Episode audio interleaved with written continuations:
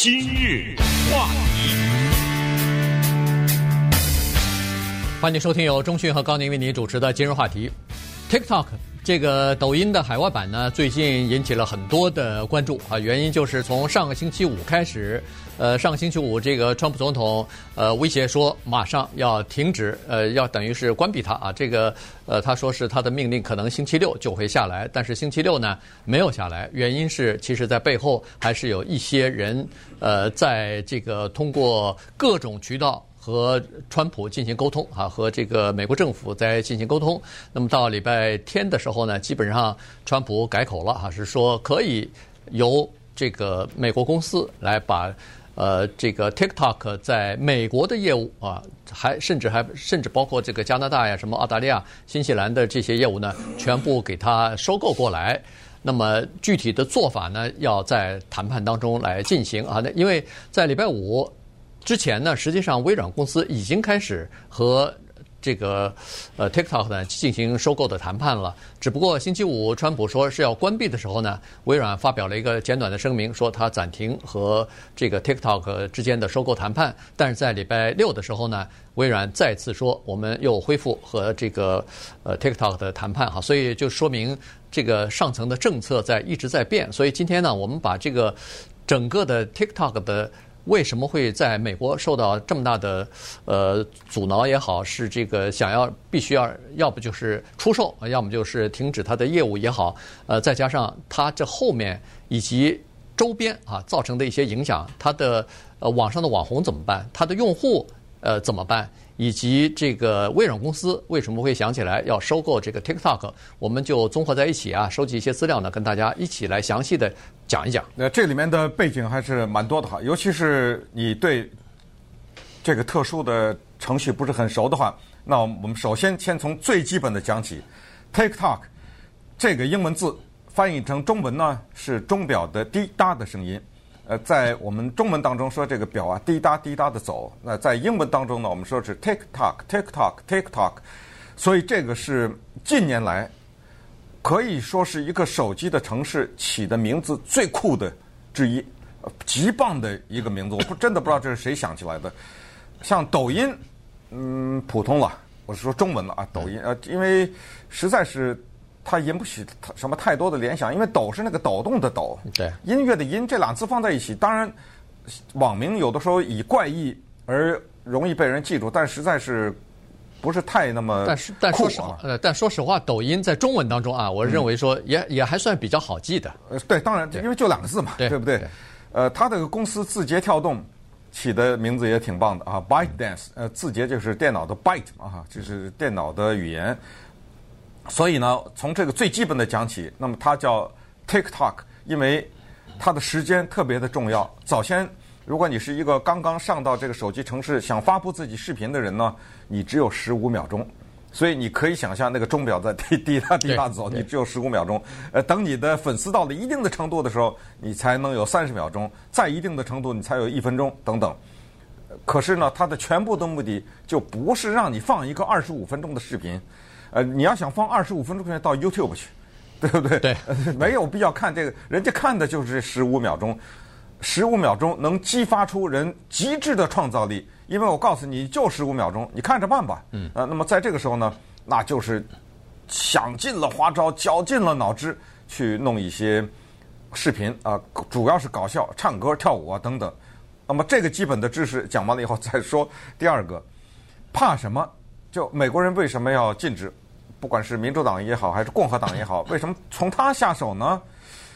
呃，我们非常公正的啊，站在两个角度看，有没有点道理？呃，他主要是说呢，就一个，就是这个公司的拥有者是中国人，他的总部在北京。那么在二零一七年的时候呢，中国推广了一个法律，推行这个法律叫《国家情报法》，很多的。呃，英文的媒体把它翻译成国家安全法也似有不妥啊。呃，中国那国家安全法是二零一五年通过了，但是呢，呃，在英文的媒体当中是二零一七年通过的 National Security，应该是国家情报法。呃，在这个国家情报法里面呢，特别明确的有一个规定，第十四条，那就是说要求所有的这个机关呐、组织啊、公民必须向国家的情报机构提供必要的协助和配合。第十六条是说，国家的情报人员如果有必要啊，他们可以进入到别人无法进入的限制区域、领域、场所等等，而且所有的这些机机构，可 他可以呢查阅和的调取相关的档案、资料、物品，一切就国家出于情报的考虑，向你要这个，你就得给。你是我中华人民共和国注册的一个公司，你就得给啊。呃，就是这么简单的说呢。现在老是把抖那个抖音的海外版叫 TikTok，跟这个二零一七年的国家情报法挂在一起。人家就问创办人张一鸣，如果有一天公安部的人走到你这儿来说，我想调查一个人的资料，呃，王晓明，你把他的资料给我，你张一鸣敢说不吗？我拿的都是公安部的给的合法的搜查证，是这个问题，你知道吗？呃，这是第一个考虑，是说他有可能就提供这些资料，呃，这些资料，尤其他向你要一个外国人的资料，或者等等，或者要向你要一万个人的 资料，这是第一个担心。第二个担心呢，是说中国政府，尤其是中国共产党，会利用这个平平台散布一些消息。哎，这个呢，公正的说。嗯，不是太说得过去。原因是，如果中国共产党要想在社交平台上向西方散播消息，你就在 Facebook 上散布吧，Twitter 啊，你就在 Twitter 上散布吧，太多了。对啊，那那那些人的用户还比你 TikTok 多呢。你尤尤其是 Facebook 三十亿啊，对不对？你那个抖音才一两亿啊，所以那美国在使用抖音才一亿。当然，美国的一亿也不得了了，美国只有三亿人嘛，对不对？嗯，你就在那上散布就完了吧？啊，说它可以影响美国的选举，那你就在那个些平台上影响啊，对不对？说渗透啊等等，呃，这种呃，这个是一个对他的一个谴责。还有一个就是说叫做审查机制，比如说凡是中国共产党不喜欢的视频，我给你拦截了。比如说什么香港游行啊，呃，比如说一些。宗教组织啊，比如说一些宣传什么台独啊、藏独啊、疆独啊等等这些东西，你我现在问一个人可不可以在一个抖音上面，或者抖音是不可能了，呃，在 TikTok 一定要强调这俩不是一回事儿啊。对，一个人要在 TikTok 上面放一个宣传台湾独立、新疆什么独立什么这种达赖喇叭什么这种可以吗？会不会被删除？等等啊，就这些疑问提出来，所以他就说了，我要把你给禁止掉。呃，你现在明白了，这就是那个大的背景。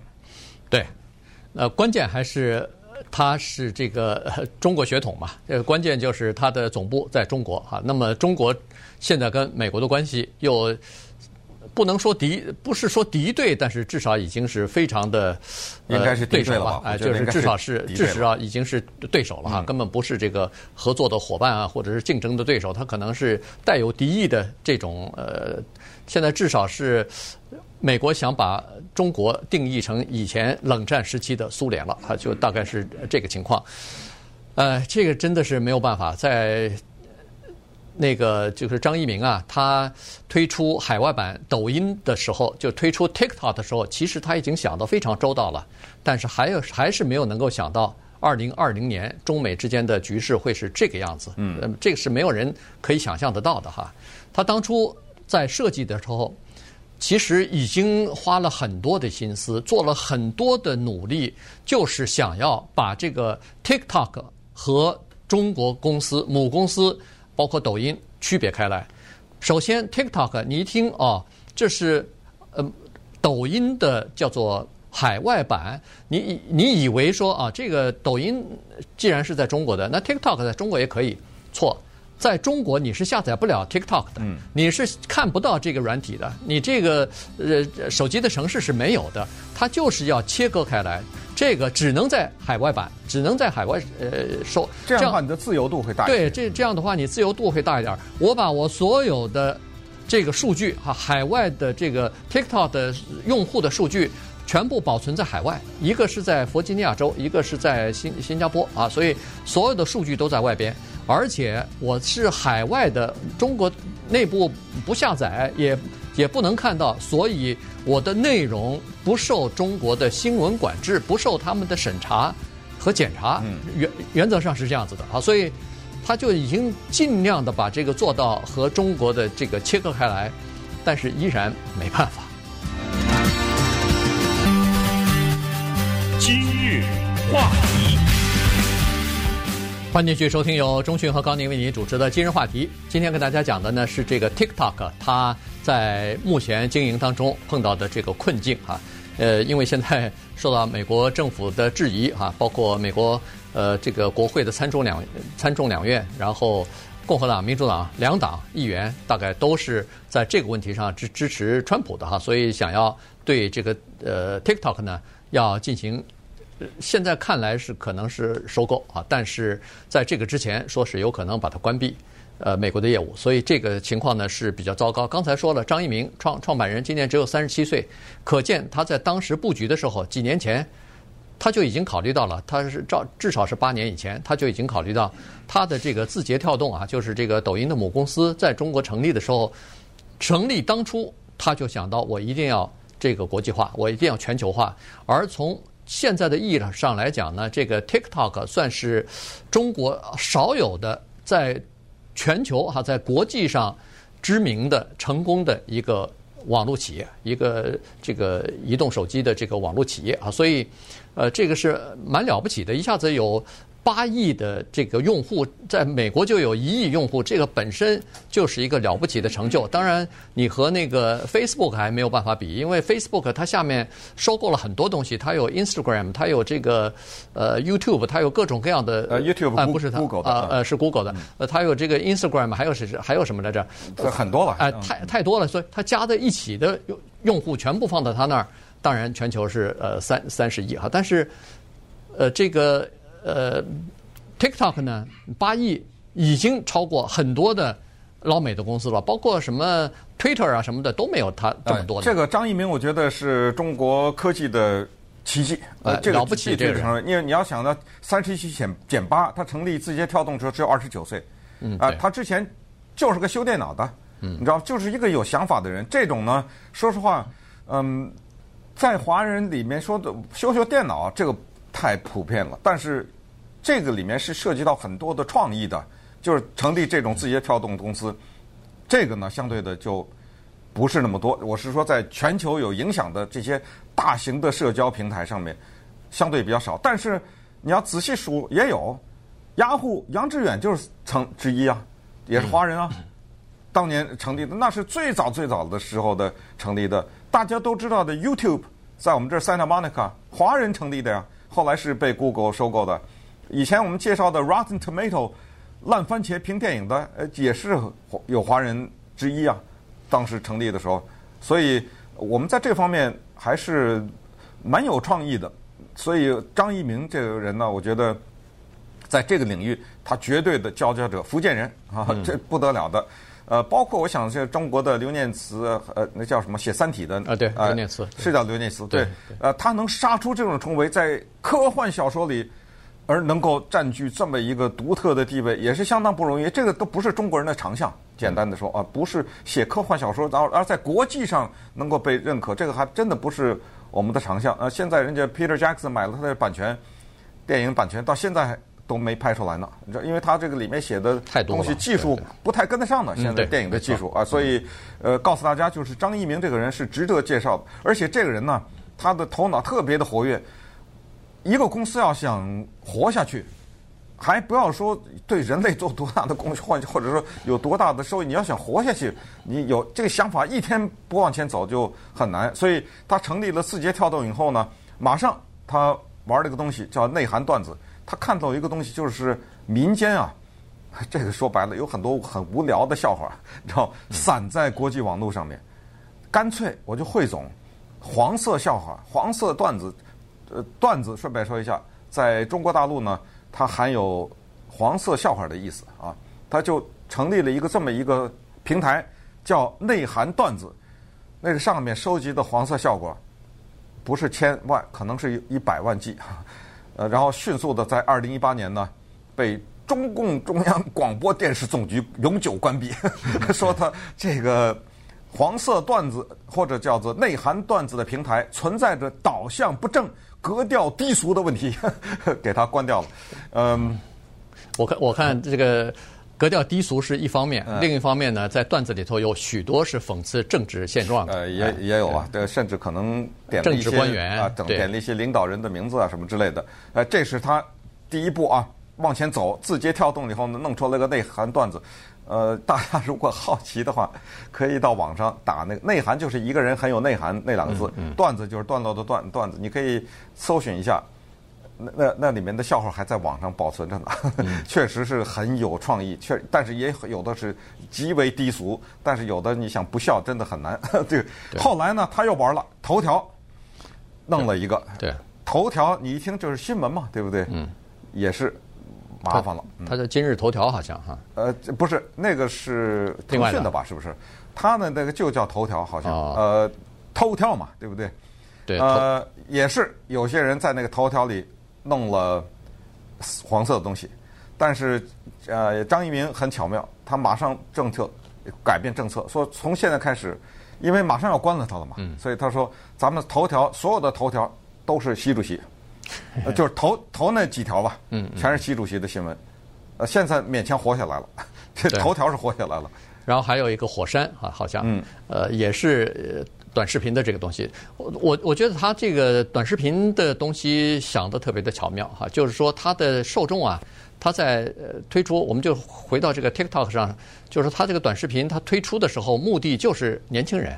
就是因为短的视频呢，它第一制作成本和观看成本都比较低，呃，第二呢，它可以吸吸收，就是吸吸引这个年轻人啊，十几岁到二十岁的这些年轻人的呃注意力。果然，他这个呃一举成功啊，因为他那个呃年轻人他那种生活那种碎片化非常多，他一会儿跳到这儿，一会儿跳到那儿，没长性啊。你给他看一个二十分钟的东西，呃，长视频什么的。他们根本没没那个耐性，看看不下去哈，所以这个呃几几几十秒钟的这个东西呢，他们是可以看的。所以在你看那个 TikTok，实际上在美国大部分都是 teenager，大部分都是十五六岁、十八九岁的这些年轻人是居多数。如果你想。这些年轻人在美国有一亿啊，这个二十岁、二十五岁以下的一亿，那恨不得是从可以玩手机，一直到比如说二十五岁、三十岁的这些年轻人。恨不得一锅端了，全部在他的这个用户当中了。你想他的影响力会是多大呀？对现在这些人可能他们的影响力还没有发挥出来，因为一看啊，段子里头跳舞啊、唱歌啊、傻傻的这些呃搞笑的内容啊什么的，呃，无所谓。但是你这些人如果跟着 TikTok 成长起来的话，再过五年、十年，那那这个影响力是了不得的。呃，现在还有问题呢，就是说不光是你说的傻傻的跳舞唱歌了。在 TikTok 这个平台上培养了几万个网红啊，对，这些人是以此为生啊，他们月入好几万呢，呃，美元，就是说，在这个平台上已经制造了大量的靠着他而生活的人，而且扎扎实实赚到钱的人，有些这网红的追随者都是几百万、几百万的，他只要往出扔出一条来，那马上。那个钱呢，从他家房顶上像下雨似的往下掉，你知道？这那背后广告商在背后追着他，他的拒绝都来不及啊！你知道，都是这种人，所以今所以今天我们为什么要展开讲？就是接下来就讲他为什么引发这些人的愤怒。还有就是 TikTok 这个平台，它还有政治方面的作用，它真的发挥出了政治方面的作用，千万不能小看。他调动出来年轻人对一些问题的看法。你知道有一个运动叫做“黑人的命也是命”，在 TikTok 上是大放光彩啊。嗯，对。你知道这个东西大大的推动了美国很多的社会的运动。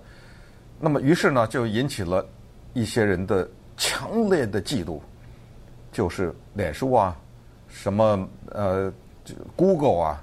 这些公司，Twitter 啊，这些都会啊，呃、对吧？他们嫉妒的不行，所以当川普总统说要禁 TikTok 的时候，他们那边那香槟酒开的呀，洒的满地都是。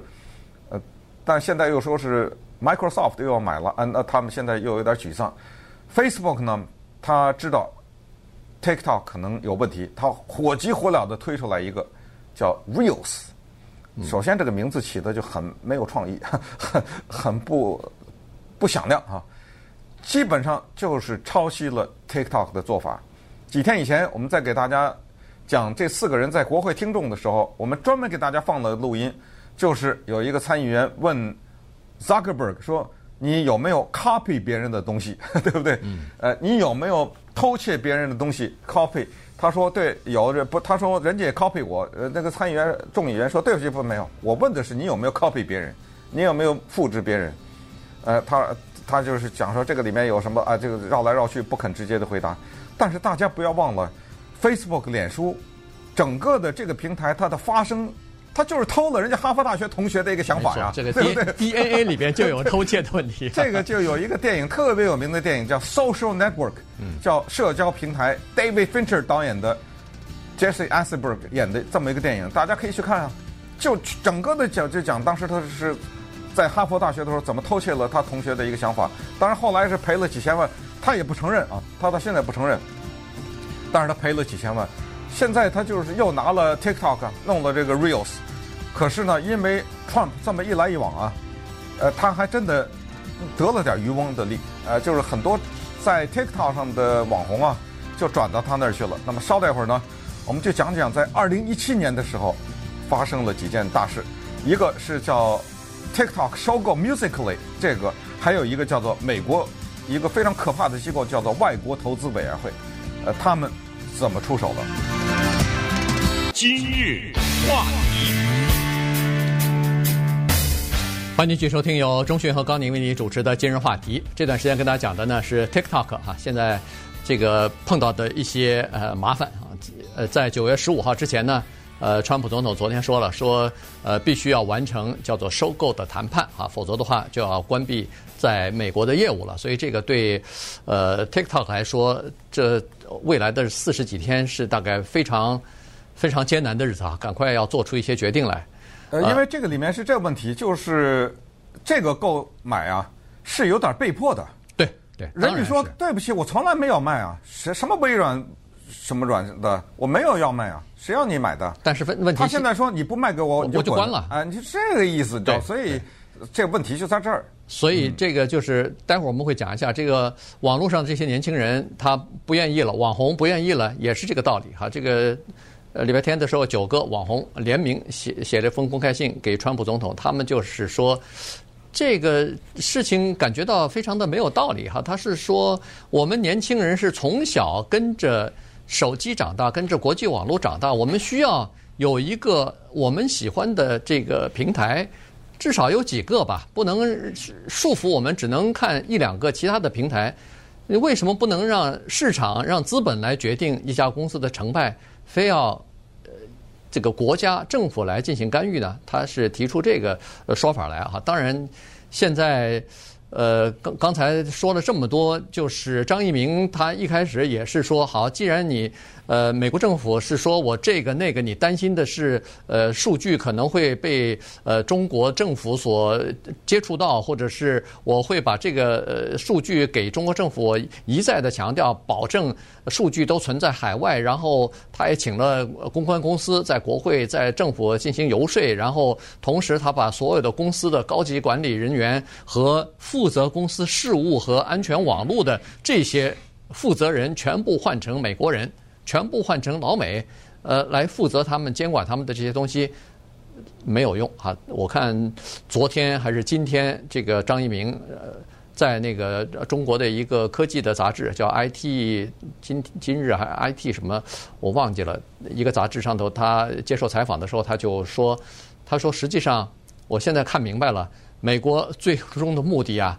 他不是说要让我这个被收购啊，其实最终的目的可能是完全的要封杀啊，完全的要封闭他。因为在川普总统的身边有一些顾问就提出质疑了。当然有很多人，呃，很多的高级顾问说收购是一个好的方法，呃，因为。给了微软公司以后，微软也说了，我肯定保证通过你的安全审查。我把所有的信息全部存在美国，数据存在美国。现在还不在美国境内的这些数据，等我收接收以后，全部删除。呃，不不呃，不给其他的任何人呃可以接触的这个机会等等哈。但是呢，呃，依然现在在这个川普身边，还是有人认为说这是一个绝好的机会，应该不是收购，应该把它封杀掉，呃，减少或者是干脆消除。呃，在这方面，就是在这个呃手机啊，在这个呃 apps 啊，这个这叫什么软软体城城市方面的中国方面的影响，呃，包括 Navarro 就是这个看法啊。所以，呃，现在而且有很多人都在说了，说川普总统啊，他说是九月十五号是最后期限，但是在你最后签字那一刻之前。他都有可能改变主意的，你不知道他什么时候又说不行了。我考虑了一下，不能收购，这是完全有可能的。对，根据他的性格来说。呃，TikTok 呢，为了表示向美国效忠，他们还做了一个特别具体的事情，就是当香港的国安法通过了以后，他全面的撤离了香港。对，他他就是说，你看，我并没有跟中国大陆的政府站在一头，我撤出去了。但是这就是一开始我们讲的抖音和 TikTok 的区别，抖音还留在香港呢。啊，TikTok 在香港来说，使用率以及整体的使用率来说，在香港这个地方那是微乎其微的。呃，所以这个举动也没换来什么好，还被骂了汉奸，你知道吗？我我觉得，即使是对他的这个营收有影响，嗯，别人也会骂他，没有办法的。对对。好，那么这就是这个问题。还有就是刚才说到 Trump 呢。他有一些个人的恩怨，呃，除了我们说的在六月份他在 Tulsa 的那一次集会被 TikTok 搞黄了以外，顺便说这个现在还有待证实哈。但是不管怎么样呢，反正这是现在一个说法，至少他也知道有人在搞他。那就是有一些人当听说美国人有可能，尤其是政府有可能禁止 TikTok 的时候呢，在 TikTok 上发表了大量的反川的行为。什么叫反川的行为呢？就是鼓动年轻人跑到 Google、跑到这些网站上去，给所有跟 Trump 有关的生意全评那个低分。嗯，你知道在网上这个网评分数很残酷的，很重要啊。那几十万人、上百万人跑到那个 Trump 的生意里面，到里面进到他的网站里打分。平时这些年轻人跟不上这些网站的。嗯，现在有人一鼓动，全都去了。还有就是所有跟那个 Trump 的竞选。比如说募款啊，什么有关的这些公司、这些企业、这些商家，全部的被这些年轻人上去这个打低分。还有他们采取一个行动，就是被鼓动了以后呢，去参加这个民意调查去。然后凡是这种问卷调查跟那个川普的竞选有关的，全都鼓励他们去填，乱写在上面，提供一些毫无用处的一些资料，就等于搅局了。嗯，这些呢。Trump 和他的竞选班子都知道，就是有这么百万的年轻人，十三四岁、十五六岁也没有投票权，然后他们也不会在大选中投他的票或者不投他的票的这些人呢，再给他捣乱，这让他很恼怒啊，这是个问题。然后，那么刚才说的美国有个机构叫做外国投资委员会呢，其实以往他们是不太管这种什么手机的城市啊什么的，但是在二零一七年的时候。这个又是一个张一鸣的，我觉得绝妙的一笔，就是他收购了 Musical.ly 这这个网络的平台。这是干嘛的呢？这是唱歌的，嗯，这是唱歌我给你伴奏的。这个在美国、在欧洲特别的受欢迎的一个手机的程式，Musical 一点一个句号加 ly 啊，Musical.ly 也是很有创意的这么一个名字，被张艺谋呃张张艺谋张一鸣十亿美元。买下来了，他买了以后，在二零一七年，啪的一下，把他跟 TikTok 忘了一起一联合。你知道这个时候在 TikTok 上唱歌带伴奏了。现在，嗯，过去你自己对着那个麦克风对着什么，现在是带着伴奏，而且专业的伴奏带着在那儿唱歌跳舞。这两个一联合，更不得了了。那么这一下引起了外国投资委员会的注意。对，呃，因为在 TikTok 推出的时候，一下子本来这个 Musical.ly 啊。已经有一些在海外的一些用户了哈，所以呢，两个合并以后推出来以后呢，其实一开始的时候是帮助 TikTok 呢，等于是站稳脚跟了，在西方的这个欧美的这个市场里边，所以这一推出来以后呢，就是呃，不是从零开始吧哈，所以呢，一下子它有了这个 Musical.ly 的加持之后呢，一下就变得呃，一下就开始腾飞啊，开始飞跃。所以短短的几年，你看八亿的用户，这个是了不得的一个数字哈，在全球的范围之内。那现在这个就是刚才说的，美国的外国投资审查委员会说是现在要开始审查。这两家公司就是呃，就是他收购 Musical.ly 收购 Musical.ly 的这个动机，以及当时他们当时呢少做了一步啊，就是没有在那个收购之前跟外国投资委员会先打好招呼，获得他们的批准，因为他们认为说这两家公司那个 Musical.ly 也是呃中国人开的啊，这是哎，然后他那个字节跳动就是抖音的总母公司也是中国开的。他他说我我是两个中国公司，跟美国的外国投资委员会没什么相关啊。他而且最关键的是，外国投资审查委员会是干什么的？他主要审查一个东西，叫有没有影响美国的国家安全。对。那么当时收购的想，这跟你们美国国家安全有什么关系呢？对呀、啊，这都是娱乐方的东西啊。对。呃，没想到他还管另外一个东西，现在才知道，就是你尽管是外国公司，但是你在美国营业，你的相当一部分的业务是在美国市场的话。嗯也属于这个外国投资委员会管，所以现在呢，他说好，你当初不是没找我们吗？我们也没同意啊。好了，现在我 翻回来了，呃，看看你们的收购当中是不是有什么问题。今日话题，欢迎继续收听由钟迅和高宁为您主持的今日话题。TikTok 现在的命运多舛哈，这个 在美国的业务蓬勃发展之后呢，突然碰到这么一桩事情，政府开始介入了，这事儿就不是一家公司所能扛得住的了，这是一个一个国家一个政府来来对你进行呃，比如说是关闭啊什么的，那这个真的是没有办法哈。那现在呃，他要被迫出售呢，实际上也是含着泪啊，这个。呃，美国的很多的参议员，包括比较保守的 Mark Rubio 啊，什么都认为出售是一个很好的选择啊，这个是可以接受的一个选择。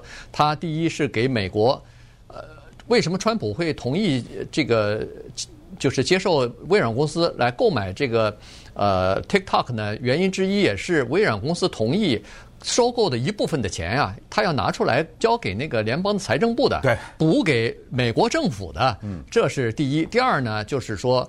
呃，原来 TikTok 也说了，在未来的三年之内，我要在美国创造一万个工作机会啊。本来这个是想给美国政府说，你看我对美国的经济也是有帮助的，不是你可以考从这方面来考虑。那现在微软说我收购以后，我也可以创造就业啊，所以呢，这个也是美国的另外一个考虑。哈，第三就是这个对微软公司来说，这等于是天天上掉下一个大的馅饼来，原因就是它。在 PC 系统当然是独霸整个的全球哈，它那个视窗呃 Windows 软体操作系统独霸全球，但是进入到国际网络时代和移动手机的这个时代里边，它说实话是落后了，所以呢。他尽管还是想回到这个竞争的领域当中，因为未来在这些领域啊，所以呢，在二零一四年的时候，他收购了那个 Minecraft 啊。昨天我们还讲过，年轻人特别喜欢玩的一个呃电动的游戏啊，这个他收购了。二零一七年，他收购了 LinkedIn 啊，然后呢，他逐渐的想要回来，当然他也有他自己的搜索引擎呃 Bing 啊什么的，呃，但是呢，还是不是一个真正的呃这个重量级的玩家。可是，如果他要是把呃 TikTok 收购之后呢，他就可以和 Facebook 和 Twitter 和其他的这个 Google 哎 Google 什么相相提并论了，在一个等级上、重量级上了，这个马上对他的影响是非常大的。可是对美国对美国公司是有百利而无一弊，或者说有弊，但是也是很少。但是对 TikTok 来说，其实。没什么好处，因为它本身并不卖，而且他看好这个 TikTok 未来发展的前景。当然，他可以得到一笔钱，这笔钱估计是在百亿美金以上。嗯。可是，如果他不卖，如果发展的顺利的话，有可能不止这个钱呢。什么有可能是百分之百是不止这个钱啊？就等于是，呃，有点逼迫性的。而且这个交易呢，微软一家公司还买不起呢。啊，他联合了什么？软银呐，什么这些一些金融机构、投资机构，就等于四五家连在一起买。当然，微软肯定是这叫平，这叫风险分摊、哎、分摊嘛。就是，但是微软肯定是大头了。对，就是那些人小股东，呃，小股东，然后最后大家把钱一合，就把这个给收购。而且这个收购呢，不光是美国，现在跟 TikTok 的谈判是这样的：你保留中国和其他市场的那个那个叫做抖音的东西，嗯，那个你保留，那个我不收购，我收购你 TikTok 的美国。加拿大、澳大利亚、新西兰，对，那其他的像沙乌地阿拉伯什么，你 TikTok 继续你 TikTok 没问题。呃，抖音在那些地方也是下载不了啊，只有在中国大陆、香港可以下载。现在就谈的是这么一个情况。那么这个情况呢，导致了一系列的不开心，就是抖音事件了。我们今天专门讲抖音事件。首先呢，如果真的在九月十五号种种的原因没有。成成立啊，或者这也没有完成这个交易的话，那抖音被禁的话，TikTok 被禁，呃，TikTok 被禁的话，那么首先我们刚才说了，有很多的这些年轻人啊，那就是挥泪告别啊，这个是这都是以百万计的，还有一种人会是呃一下会发狂，这种人呢，他们是藏在暗处的，叫经纪公司。嗯，大家不知道，经纪公司主要是这种经纪明星啊，经纪就是唱歌的呀，什么这种演戏的这些人啊，他们在。TikTok 这平台上是大获其利，他们没有花一分钱，他全都是拿现成的。他就想，哎，这个女孩子唱歌，怎么有六百三十万人订阅呀？嗯，对，这个我根本不用花钱，我直接一个电话来过来，我就把她给签了呀。嗯，对，你之前要想包装一个歌星，那得投资多少钱呢？对不对？现在她自己在家里面唱了六百多万人。行了，我现在把它一包装一打，这个别的不说，首先就有六百多万个订货已经就现成的了，对不对？